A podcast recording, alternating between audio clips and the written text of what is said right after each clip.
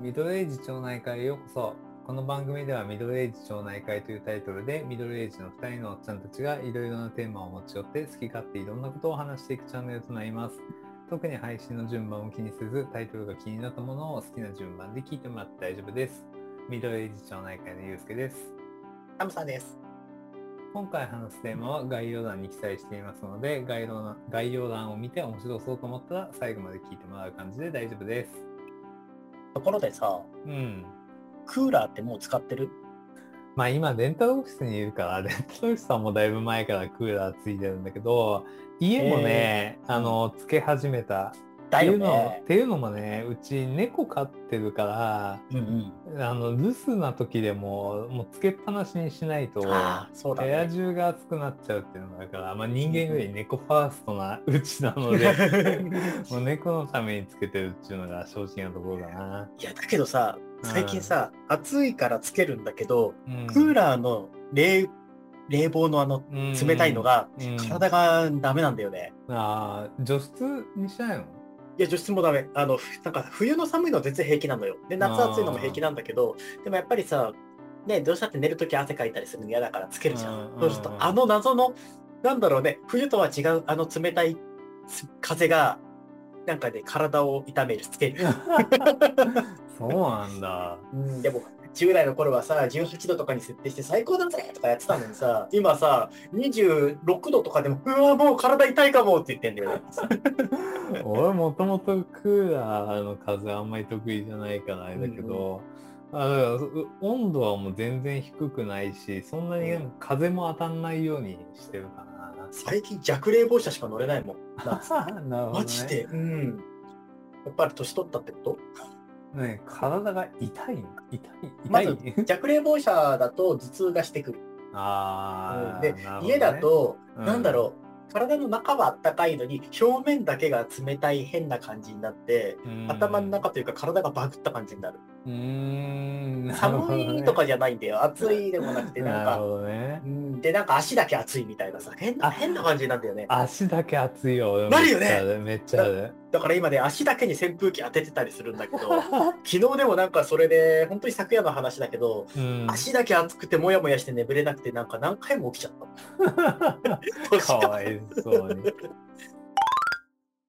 はい、早速本編なんですけど、まあね、いつも今日もそうだけど、だらだらとね、雑談パートを話して、だいたい3分ぐらいにするようにしてるんだけど、まあこれのね、雑談話の拡大版というか、まあゆるいちょっとネタがね、ちょっと溜まってきたっていうのもあるから、まあちょっとずつちょっと話していこうかなと思ったんだけど、なんかね、一番最初に話してたのはね、あの、ずっと話そうと思って話せなかったんだけど、そうね。うんそう映画のね、スラムダンクがめちゃくちゃ良くって、これタムさんも見たって言ったもんね。見た見た。うん、見た映画館で見た。すごかっためちゃくちゃね。良かったよね。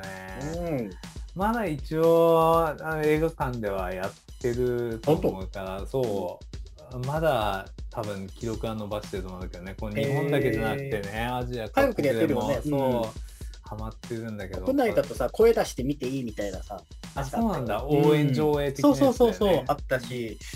いや、でもね、スラムダンクってさ、本当ジャンプでやってた時から考えると、もう20年ぐらい前？もう前だよね小学前だね。で、ミドルエイジの世代が小学生だったっていうと、もう本当にね、二十何年前とかになるかもしれないけど、まあ、バスケってさ、それまでそんなにメジャーじゃなかったじゃん、変な話。うなんか、なんかバスケットって小学校に入って、スラムダンク見て初めて、あそういう競技があるんだぐらいの感覚だったんだけど、うんまあ、スラムダンクやってからはさ、なんだろう、バスケがこう、体育でも普通にあるし、休み時間でもやるし、バスケットボールがめちゃくちゃ無事メジャーになった気がする。まあ、うんもともとそんなに詳しくなかったのもあるんだけど、でもね、その結果さ、その人たちが今30、40になって、改めてスラムダンクを見て、また感動できるってすごいよね。このコンテンツすごい。まあ、本当にね、この映画が始まる前まではね、すごい批判というかさ、うんうん声優が変わったもそうだし、うんなんかストーリーは公開されない人がいろいろあったけどね、もう結果はもう大成功だね、こあの。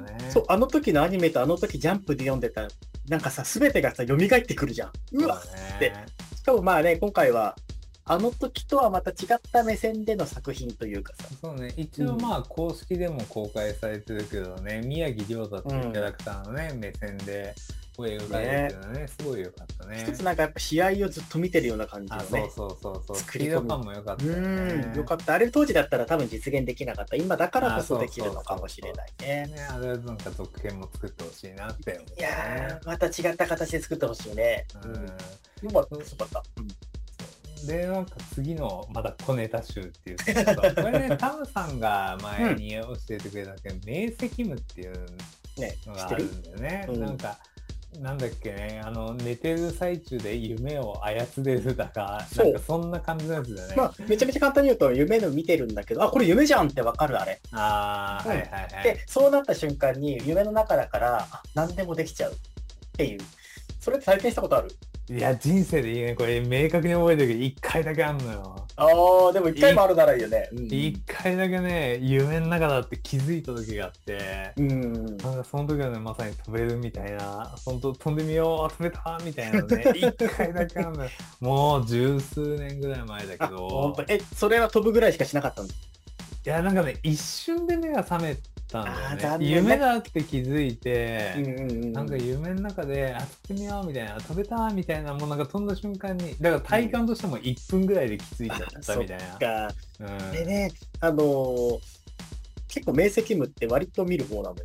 ああ、そうだか。ら、そう、意識なんかね、ある時に、あ、ある時っていうか、なんだろう。結構見て、その時に夢だって分かると、まずやりたいことやるよね。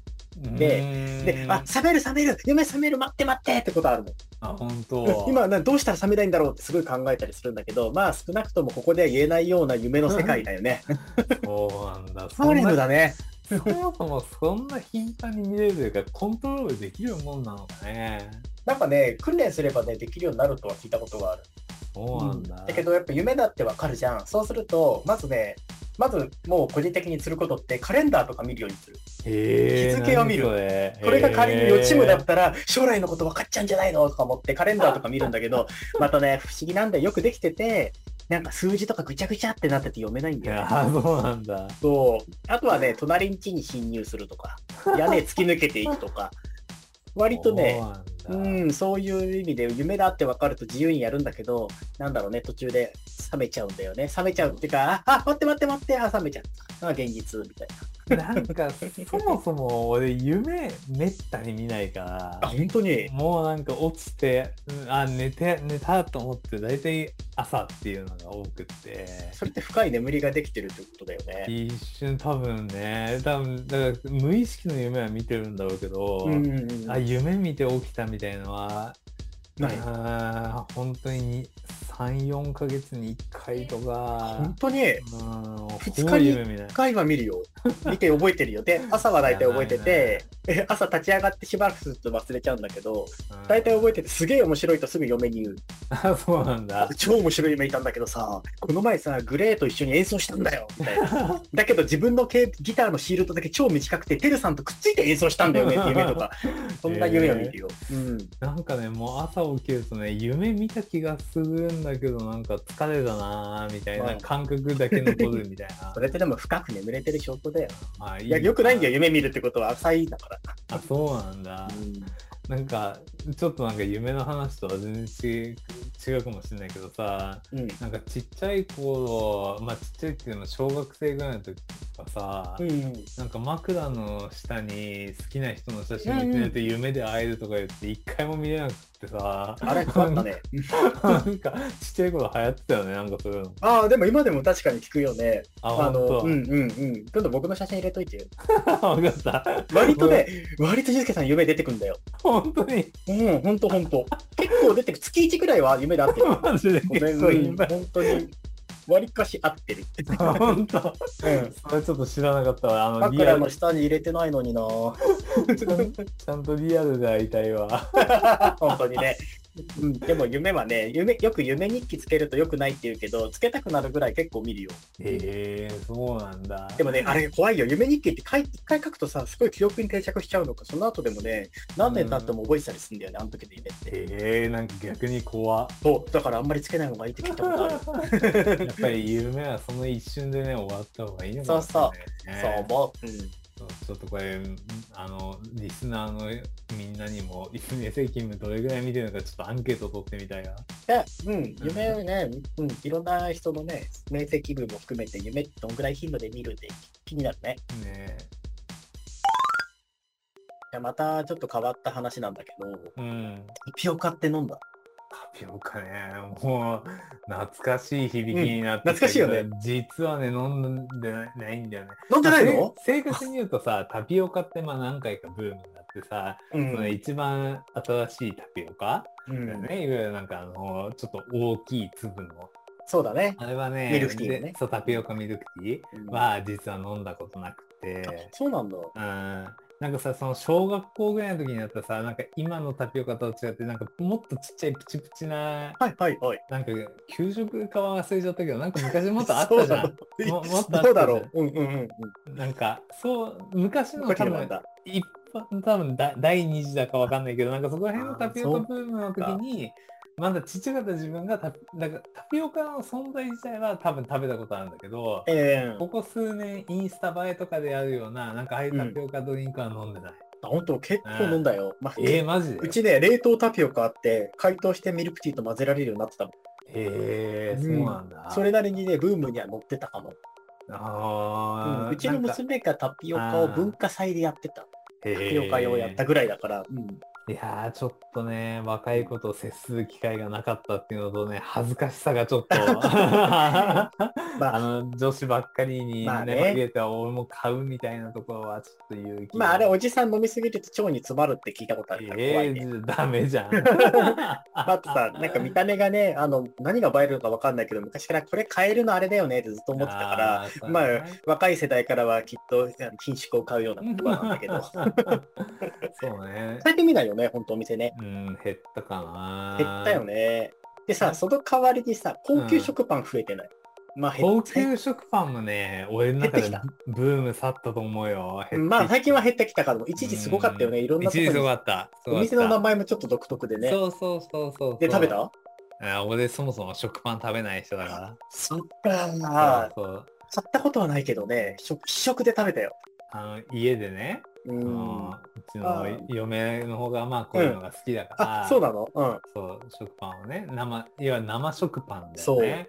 まあ。買ってきて、それでもさ、そう。一口そう一一口どう？って言うけど、うん。まあもちろん俺が食パン食べないの知ってるから、うんうんうんうんまあ、でもそれでもさこっちも興味があるからさ、まあね。一口もらうわって、で多分あ明らかに普通の食パンと違うのは分かるのよ、うん。そのスーパーとかで売ってるさ、まあね。うん。ではるかにうまいわと思った。んだけど俺基本的にパントーストしないと食べれないのあね、そうなんだ。へえ。なんかあのふわってした食感があんまり好きあじゃなくて。そっか、じゃあソフトとかだ、ソフトなんとかとかダメなんだね。基本的にはもうトーストしてバリって食べる方が好きだから、なんかそう そう、そのなんか食パントーストしたら美味しいだろうねって言ったら生食パンの意味が全くないじゃんって言われて。まあそうだね、ローストビーフ焼いて食べるようなもんだもんね。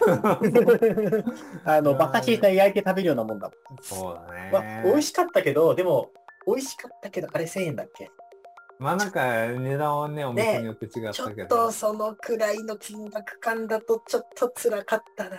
なんか買ってまで食べようかなって勇気出なかったね。そうね、ちょっと、うん俺もなんかあんまハマれなかったなと思うし、うんうちの近くにも高級食パンのお店何個かできたけど、全部潰れちゃったから、あそうそう、どんどんなくなってる。うんピーク去ったのかなと思って、うんうんうんうん。さった感はあるね。このなんか、唐揚げ屋さんがね、最初早かったと思うんだよね。タピオカと同じぐらいそうだな感じで、唐うん揚げ屋さんが乱立されて、そうだね。唐揚げ屋さんもちょっと減ってはきたんだけど、なんかタピオカとか高級食パンに比べたら、やっぱり唐揚げ屋さんの方がよく見るイメージってある。確かに、唐揚げ屋さんってあのさ、あの、車で来ている屋台みたいあな。あれ系がい。多いし、うんしかも、唐揚げは食べれるじそうねゃ。ん。うん。うんそれね、なんかちょっと一つ買って家でお惣菜にできもできるし、おつまみにもできるし、うんうん、唐揚げの方がなんか、うん、確かに生き残れる感はあるけ確かに、それはあるかもしれど。ないね。あとは、あれだよね、ケバブとかさ、